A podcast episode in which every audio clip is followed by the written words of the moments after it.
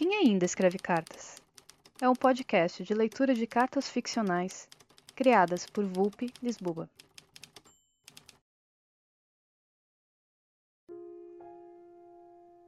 Escrevo porque o bem te vi não apareceu mais em minha janela. Não tenho gestos brutos dele a limpar o bico no galho, a espantar outros pássaros sempre menores, a perfurar as cerejas maduras que não alcanço. Sem sua presença dar ritmo para o dia, me vi com dificuldade para levantar da cama. Escrevo para resistir à atração dos cobertores. Estou cansado. Eu gostaria de estar em algum lugar onde não saibam o que escondo por baixo das calças. Mudar de cidade, de país, de cabelo e me apresentar com um novo nome. Não ser mais Marina sem a necessidade de explicar as transformações de Marina, seria quem? Oliver, quem sabe? Oliver. O cabelo curto não permite grandes metamorfoses e não possuo dinheiro para qualquer viagem.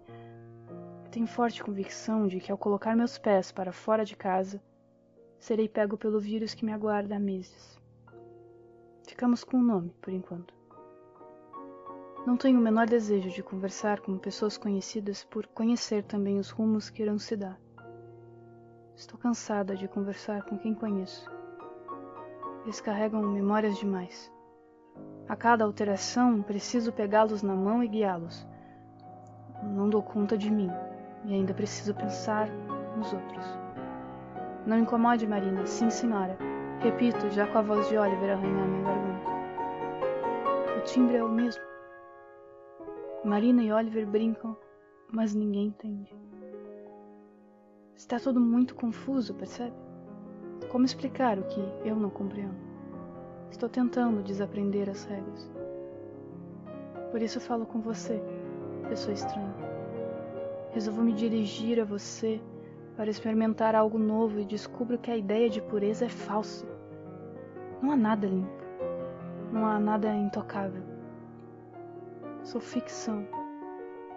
Você aceita criar comigo ou virará as costas? Não há necessidade alguma de respostas, apenas de movimento. Dançamos ou eu danço? Sozinha, sozinho, sozinha. A dança continua. Você participando ou não? Oliver.